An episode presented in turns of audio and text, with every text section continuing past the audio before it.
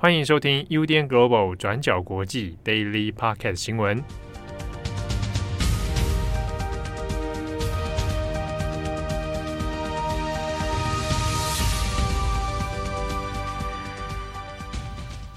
Hello，大家好，欢迎收听 UDN Global 转角国际 Daily Podcast 新闻。我是编辑佳琪，我是编辑惠仪。今天是二月十七号，星期四四。好，那今天一样有几则重大的国际新闻来跟大家分享。对，今天的第一则，我们要讲一下香港的疫情状况。那香港的疫情状况呢，近日是拉响了警报，目前正在遭遇大规模扩散的第五波社区疫情。那在二月十六号呢，全港新增的确诊病例是来到了四千两百八十五例，那累积的重症住院者也飙升到四千六百五十四例。那而且呢，香港因为染疫去世的患者年龄也是再创新低。那在十一号有一名四岁的男童病逝之后，那这两天又有一例是年仅三岁的女童死亡。那目前呢，如果我们从各大外媒还有当地媒体的照片可以看到，香港各个公立医院的收容能量已经是全面爆炸了。那满出来的大量病患呢，只能在露天安置，等待病床的周转。那现在比较急迫的状况也是，香港的卫生官员表示，因为医院的床位不足，所以目前已经累积到了多达一万两千名的确诊者，还有检测初步呈阳性者都没有办法入院接受治疗。那基本上呢，香港目前爆发的第五波疫情是以 Omicron 为主。那疫调已知的最早源头是发生在二零二二年的一月初，那地点呢是位于九龙油麻地的入境检疫旅馆。那在当时候，有一位从尼泊尔入境的外籍男性，那疑似带有 Omicron 的病毒株，但是呢，他就不小心的把这个病毒感染给同一楼层的另一名检疫旅客。那这一名被感染的检疫旅客呢，可能因为感染期过短，所以没有被筛检出来。到最后，他就在不知情的情况下，然后解除隔离，然后回到社区，回到家里，那进而呢就把这个病毒传染给亲密接触的家人。然后到最后，刚刚好又碰到呃春节，人口的接触也比较紧密。那到最后呢，就引发了全香港的社区疫情大爆发。那因为事件演变到现在，疫情的状况也非常严重，所以远在北京的习近平在十六号的时候也发出了严正关切，那下令特首林郑月娥的港府呢，要尽一切的手段来控制疫情。那同时呢，也有指令中国中央各个有关的部门还有地方要全力支持，还有帮助香港政府来做好防疫的工作。那我们根据清政府媒体香港零一的报道，那在习近平发出了这个特殊关切之后，香港将有可能会实施前所未见的全民动员计划。也就是说，在预计未来的两个星期之内，中国的中央政府会直接派团来接管防疫，那并且强制要求全香港七百五十万的居民都必须要接受连续三次的全民大普筛。那相关的进行方式是这样的，也就是说，按照香港人的身份证编号去划分筛检的日期。那初步计划是在一个星期的七天之内就可以检测完香港七百五十万人。那这个状况呢，会连续检测三周，那务必要求在三月底之前来彻底检查全香港的大多数患者，那并且把这些可能感染的人啊送到隔离处所，那避免香港最后走入全面封城的状况。那香港零一这个媒体呢，他就引述建制派消息人士的说法。就有说到这个检测方式呢，是强制性的，所以说如果你的市民没有按照时间去检测，但是你又没有办法提出合理的解释的话，那么就会被视为犯法。那至于针对可能呃老人家或者是你身上有呃患病的人士，政府呢也预计会派人上门去做采样。那由于你这样子的一个检测方式，你会需要大量的采样人手，还有检测设备，所以也有可能中央会派出人手到香港来协助采样。那同时呢，把每一天的这个筛检采样的这个样本及时送回深圳做化验。那最后我们这边也补充两个状况。那第一个是香港可不可以封城？那再来第二个，也就是把这个筛检的样本送回深圳化验的争议。那首先第一个是封城。那其实也有相关的人士表示说，封城应该是香港最后的手段，因为考虑到香港的人口非常稠密，所以如果你要封城的话，你也要确保食品啊物资的供应是不会被中断的。再加上呃，人民如果要出来看医生，或者是你要要怎么确保说市民不会偷偷外出等等，那所有的这一些政策都还是需要保留弹性的。那再来也要考虑到的问题是，香港的居住环境非常的拥挤，还有稠密，所以呢，在住宅区里面未必是有独立的呃卫浴空间的，所以也就是说，如果今天患者要在家里面居家隔离，可能也不是一个理想的状况。好，那再来第二个。针对这个筛检的样本会被送回深圳做化验，其实就有组织认为说，不可以让政府以抗疫、以防疫为名来侵害人民的隐私还有个人资料安全。那当然，面对这样子呃市民们的质疑还有担忧，政府的说法当然是否认的。那政府这边的说法是，呃，这样子的一个普及社区检验计划是不可能会去做人类所谓的 DNA 基因检测的，因为这当中要涉及很多人力啊、物力啊、财力啊，所以在这边也要求市民说务必要放心，不会有类似的事情发生。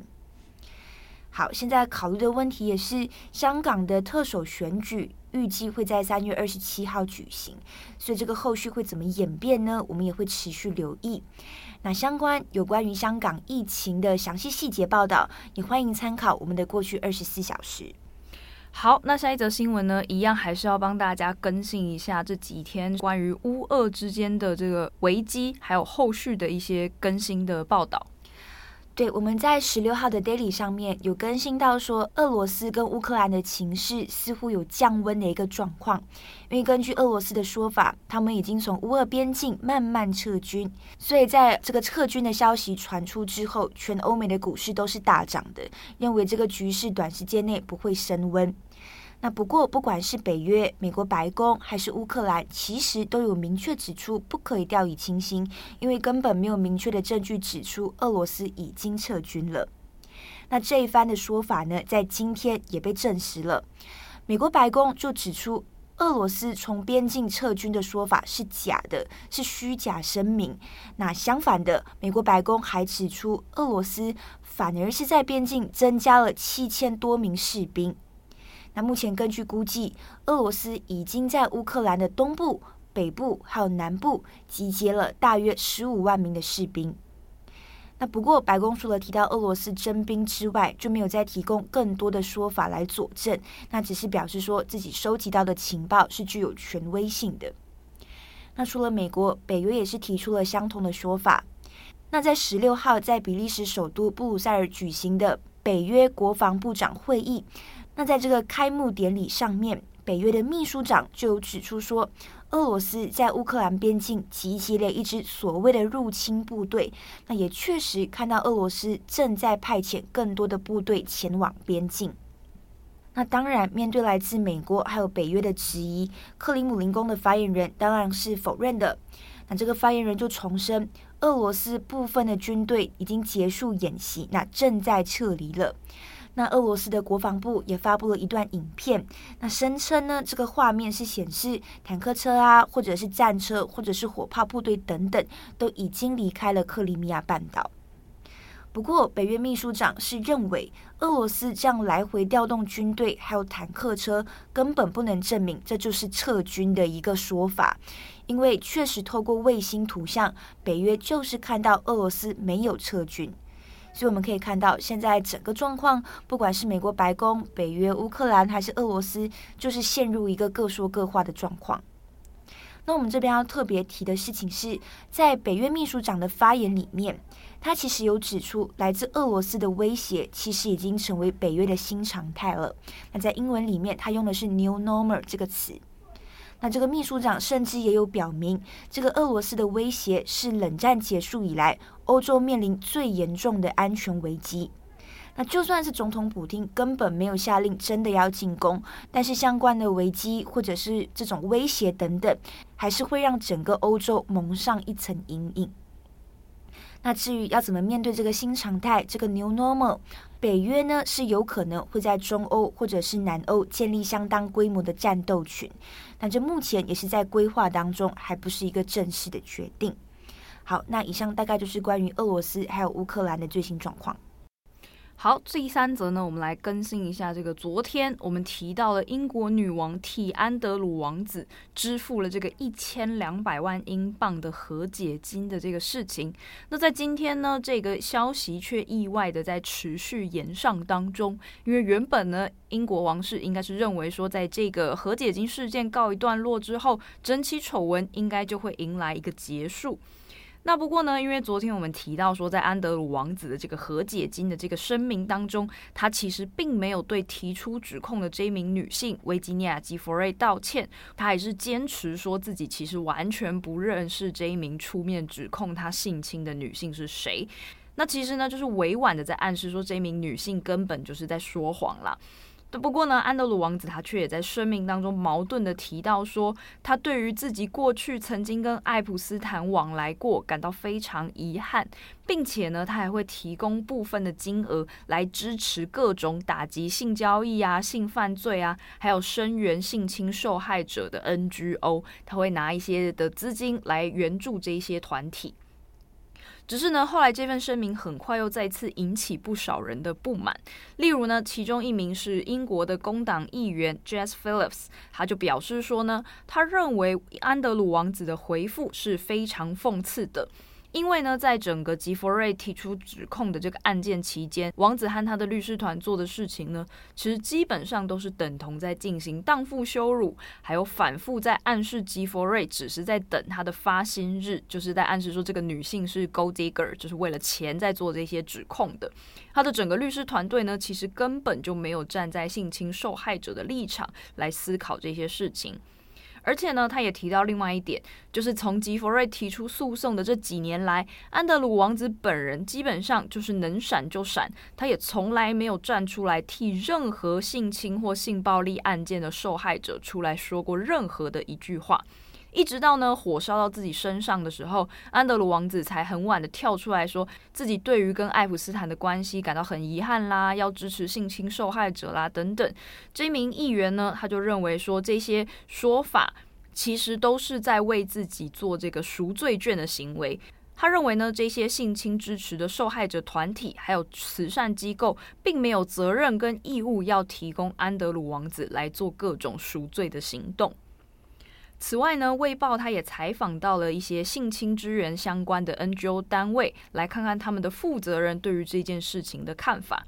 例如呢，其中一个单位叫 Rape Crisis England and Wales，就是一个专门支援英格兰以及威尔斯地区的一些性侵幸存者的一个单位。他就采访了到了这个团体的负责人。那这名负责人就表示说呢，他其实听到安德鲁王子的提议之后，感觉到有些愤怒。因为安德鲁王子的法律团队总是表现出对于吉弗瑞的不尊重，而且感觉得到他们在整个司法过程当中是无视受害者的。这件事情本身就会影响到很多其他案件的性侵受害者和幸存者。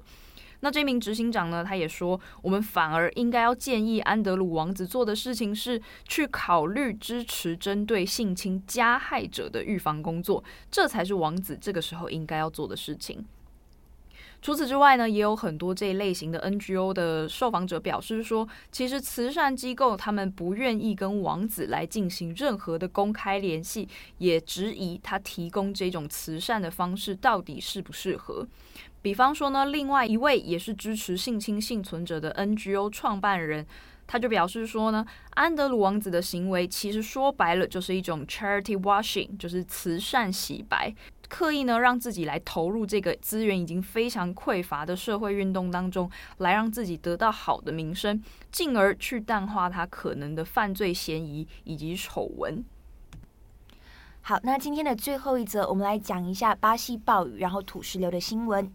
从十五日开始的时候呢，巴西的首都里约热内卢就开始降下了暴雨。而其中呢，位于里约热内卢北部山区的一座城市 Petropolis，呃，翻成中文是彼得罗波利斯，也遭到了这一场暴雨的袭击。而且呢，因为这整座城市都是沿着山而建立起来的，因此就在当地造成了严重的土石流以及山洪爆发的危机。目前已知有九十四人死亡，八十多栋房屋都遭到了损毁。那详细的受伤者则是未知的状态。那 Petropolis 的市长已经宣布这座城市进入紧急状态。那我们介绍一下这座城市好了，它叫彼得罗波利斯。这座城市的名称呢，其实原本是得名于巴西的皇帝佩德罗二世。在这里要提醒一下哦，就这个巴西皇帝，他是属于当时的巴西帝国。巴西帝国呢，在当时是由葡萄牙亲王佩德罗一世和他的儿子佩德罗二世所统治的。那这座城市呢，就是由佩德罗二世这个的名字来命名的。那在当时呢，巴西帝国十九世纪的时候，Petropolis 这里也曾经是巴西皇帝夏天用来避暑用的夏宫地点，距离里约热内卢呢，也只有六十五公里左右的距离。那在当地就留下了非常多精美的一些皇家的历史建筑，像是水晶宫啊，然后还有一些帝国博物馆啊等等。那一直到现在呢，都是一个非常受欢迎的旅游景点。时常呢，造访里约热内卢的游客也会顺带来到 Petropolis 这里做观光。那不过呢，也因为这座城市它是位于山上，就代表着它在过去其实也很常发生因为暴雨而导致的土石流啊、山火爆发等等的这一些环境的问题。那其中呢，在过去最严重的事情是发生在二零一一年的时候，当时也是因为暴雨的缘故，导致了有九百多人因为土石流的问题而丧命。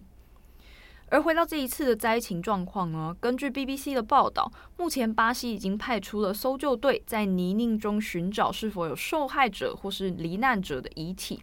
那巴西国家民防局也在推特上表示说，到目前为止已经有九十四人确认死亡，另外呢有二十四人被活埋，但是已经顺利的救出，而且还有生还的迹象。另外，在很多的通讯社照片以及社群媒体上的影片中，都可以看到这座城市现在变得满目疮痍，有大量的泥土、石头都从山坡上被冲刷下来，破坏了这些沿山而建的房子。那也有大面积的泥泞啊、淹水啊等等的画面，还有车辆漂浮在街道上的景象。至于目前呢，巴西总统博尔索纳罗他正在俄罗斯进行访问，他也表示说呢，他将立即为遇难者提供适当的协助。巴西也已经开始调度将近一百八十名的士兵来前往这座城市进行救援，陆续也会派出更专业的搜索团队前往现场。好，那以上就是今天的四则新闻更新。那讲完了前面比较沉重严肃的新闻，我们来转换一下心情，我们来聊一下许久没有出现的转角阿桑系列。对，我们要有请佳琪来分享一个他最新的发现，因为很久没有做这个系列的更新了。好啊，就是我一直在研究如何就是用超快的方式做完一堆 便当，因为我以前会很用心的煮各种菜或者是什么，就是还要。有菜有肉，然后要有饭或者是面什么之类的。但我最近真的实在是太懒惰了，我就想到一个很好的方式，就我去全联买那种切片的南瓜或者切块的南瓜，然后我就把它洗一洗丢到电锅里面，然后加盐、胡椒，然后鲜奶油，就是那个那种一罐的那种一体的，就给它淋一圈，嗯、然后直接丢到电锅里面，然后水我是外锅放一。一杯半，但我其实觉得可以更少，因为一杯半煮出来的那个南瓜会很软烂。你其实可以把它直接捣烂，然后变成意大利面酱或什么之类的。但我没有，我就直接当主食。然后电锅煮这个东西，是不是讲太长？还有点太长，很 details 告诉大家怎么煮。对，然后电锅在煮南瓜的同时呢，就是用小烤箱，因为我们家只有超迷你，就跟笔电差不多大的这种小烤箱，嗯、就是烤番茄，就或或者是一些其他的蔬菜。我有烤过节瓜，或者是。花野菜，反正你就把它切得比较薄一点就可以。番茄就是对切，然后也是淋盐巴，然后会撒孜然或者是其他的香料之类的，然后再撒橄榄油，然后如果有的话，你就放九层塔或者是 cheese 什么都可以，反正就是番茄跟什么东西都可以搭。然后你也一样就是直接丢进去烤箱，然后也烤。我烤应该是我都一次转五分钟，那我大概转个两到三次，就是会烤到那个番茄出汁，哇，然后就会跟那个九层塔或者 cheese 或者是橄榄油混在一起，就那个汁很好吃，感觉是可以拿来搭配意大利面或者是鸡胸肉那种什么之类，就会很很入口。对，对，因为我烤过其他蔬菜，但是我就觉得烤番茄的效果最好。对，然后同时我锅子再随便就是煎一个肉，就是鸡胸肉或者有腌过的鸡胸肉，或者是我昨天是煎猪五花跟洋葱之类的，反正就是你随便煮一个肉，哦，然后你就是同时大概全部二十分钟就可以结束这一餐，这二十分钟就可以就是搞定这一切了，是不是？你现在是不是好像在卖东西？这是好不购物平台，对。但二十分钟真的是很很好的一个时间，就是你回去弄一下，对，然后你再去忙一下手边的事情，然后你出来就可以吃的的概念。对，然后我做这些事情的时候，都一边喝啤酒，然后听其他的 podcast。哎、欸，很好，就是这个叫什么？我们要把自己当成 贵妇在供，这样有很贵妇，这是小资贵妇。好，你也可以分享一下，就你最近午餐要吃什么？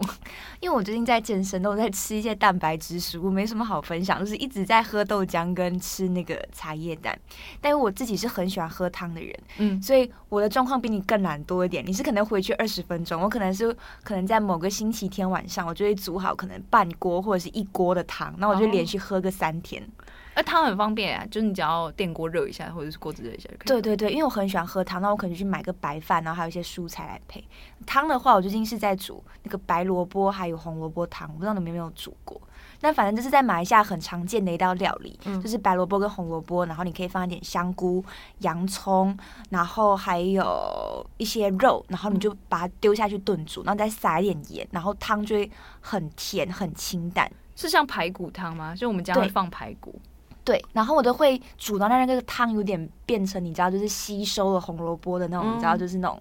甜甜的味道。对对对对对，推荐给大家。哦，所以除了排骨以外，还可以放什么？我我们家好像我又有印象都是放排骨。排骨，但我比较不会放排骨，因为我想吃肉，所以我可能会放一些鸡腿肉哦，鸡腿肉是什么？对对对，因为鸡腿肉，因为我又很喜欢吃皮，所以皮的话会有一些油脂，嗯、然后在汤上面，那我就我就很喜欢。哦，好，以上就是我们最近的那个全球 阿桑妈做菜系列分享，对对对，没错，希望不会给大家太沉重的压力。对对对，之后有机会再跟大家不定时更新。